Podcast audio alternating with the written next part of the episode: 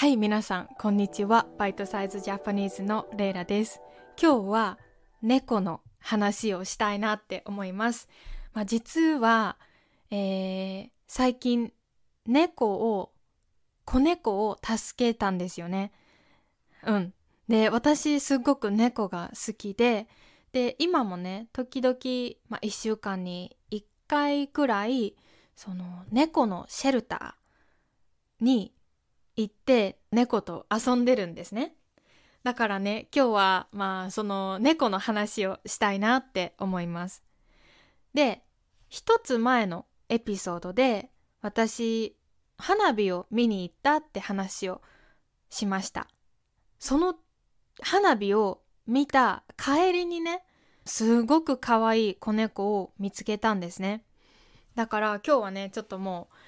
う、うん、そういう話をいろいろ皆さんとしたいなって思います。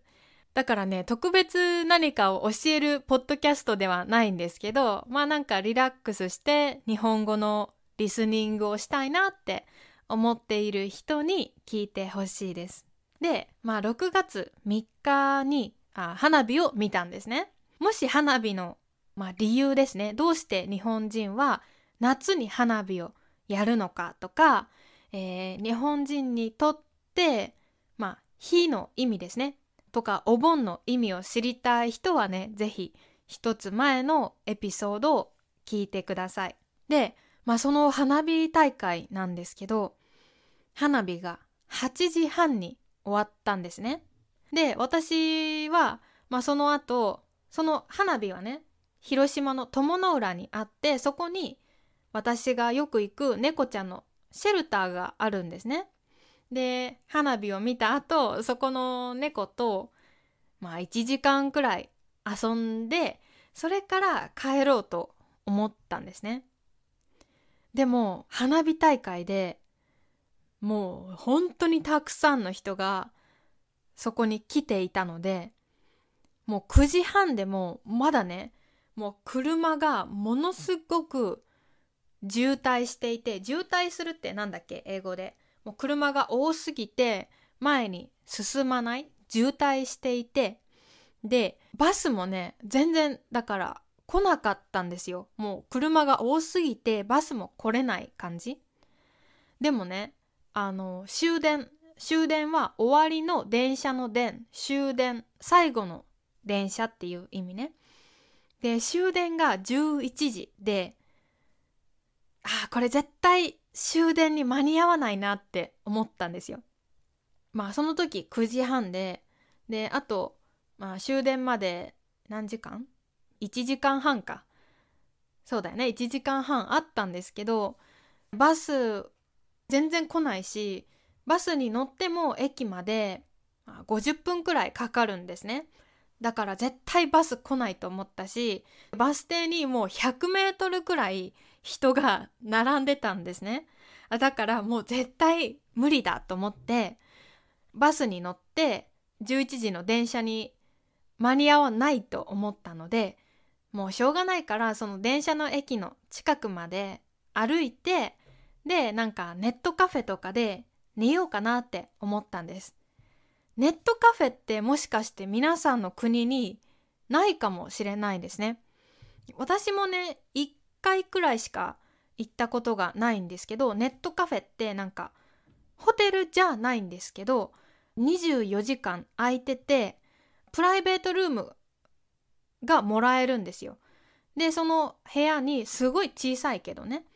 パソコンとかあってあとはなんかご飯も食べれるし24時間。で漫画もたくさんあって好きなだけ読める。アイスクリームも食べれる。シャワーもあるインターネットもあるみたいなそういうまあほんとねネットカフェって言うんですけどもうこれはね結構みんな寝るために使ったりします。ホテルってちょっと高いですよね。だからネットカフェに行って寝るみたいな。うん。しかも24時間空いてるんですね。だからネットカフェに行って寝ようって思いました。そう花火大会の場所から電車の駅まで遠いバスでもう50分くらい。でこの電車の駅から私が住んでる駅までまた30分くらいあるんですね。だから家に帰られなかったんですよ。でもこの、えー、花火大会の場所からこの電車の駅までも歩いて Google で調べたらうん2時間50分くらい。そうめちゃめちゃ遠かったんですけどでもバスを待つよりはいいかなと思って えー、私彼氏と一緒だったんですけど彼氏と歩き始めました。で、まあ、1時間半くらい歩いたらやっとコンビニがね一つ見えたんです。本当に田舎なのでそこはねコンビニもなかったんですよ。でコンビニに行って買い物をするんだけどそうコンビニから出てくるとなんかねものすごいもうカラスみたいな声で「わーわーわー」なんかサイレンみたいな音がずっと聞こえててで変だな何何かなと思って近づいたら子猫だったんですね。しかもその猫があのカーウォッシュの下にいてもうドロドロになって汚くなってずっとお母さんを探してたんですよ。でなんかそのガソリンスタンドの人に話を聞くともう一日中そんな感じでお母さん探してるけどお母さん来ないしで周りにすごくたくさん車があったんですね。それを聞いてなんかね私もすごいなんかかわいそうになって走ってねその猫を彼氏と捕まえて布に包んで袋に入れたんですね。でほんと汚いしそれがねだいたい夜のもう1時くらいかなどうしていいか分からず猫を袋に入れて温めながらねなんか1時間くらい座ってたんですよだからね猫連れてネットカフェ行けないしもう電車もバスもないしどうしようと思ってでそこであやっぱりこの猫をね友の浦のあの花火大会があった場所の猫のシェルターに連れて行ってそれがなんか一番いいかなって思ったんですね。で1時間半花火の猫のシェルターの場所から駅に向かって歩いたんですけど今度はそこからもう一度花火大会の場所の猫シェルターの方に向かってね猫を持って歩き始めましたはいでもねその時はねもう車も少なくなってきたしタクシーをねちゃんとゲットすることができてタクシーで帰れたんですね。で、えー、今ねその猫ちゃん私たちが見つけた子猫は今その友の浦の猫のシェルターで生活してるんですね。まあ野良猫って言うんだけど野良猫 like stray cat なんか外で暮らしてる猫はね。なんかうんそうだな。なんか日本ってまだ猫が嫌いな人がいたりしてまだまだ猫の、まあ、殺処分って言うんだけど CO2 で猫を、まあ、殺してしまう。っていうのは、まあ、皆さんの国でも多分あると思うんだけどね。野良猫とか野良犬。で私本当にそれだけは嫌だなと思って本当なくなってほしいんだけどまだそういうことは日本でもたくさんあるし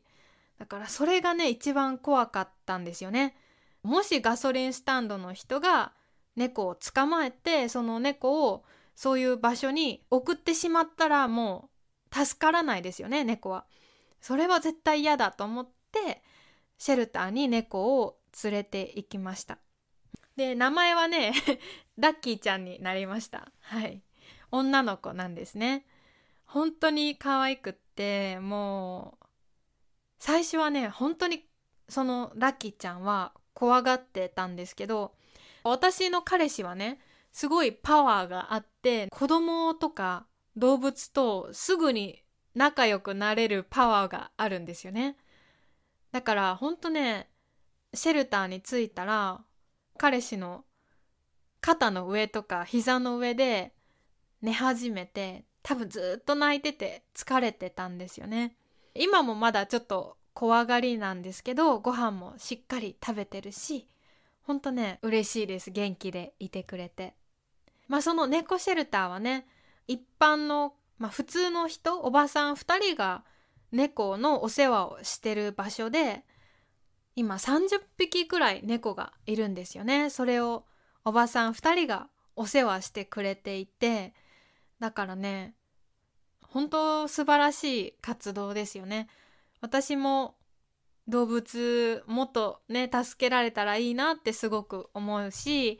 いつかねそうやって私ももっと犬や猫助けれたらいいなって本当に思います。多分このポッドキャスト聞いてる人も結構ね動物とか自然が好きな人が多いと思うんですよね。うん。だから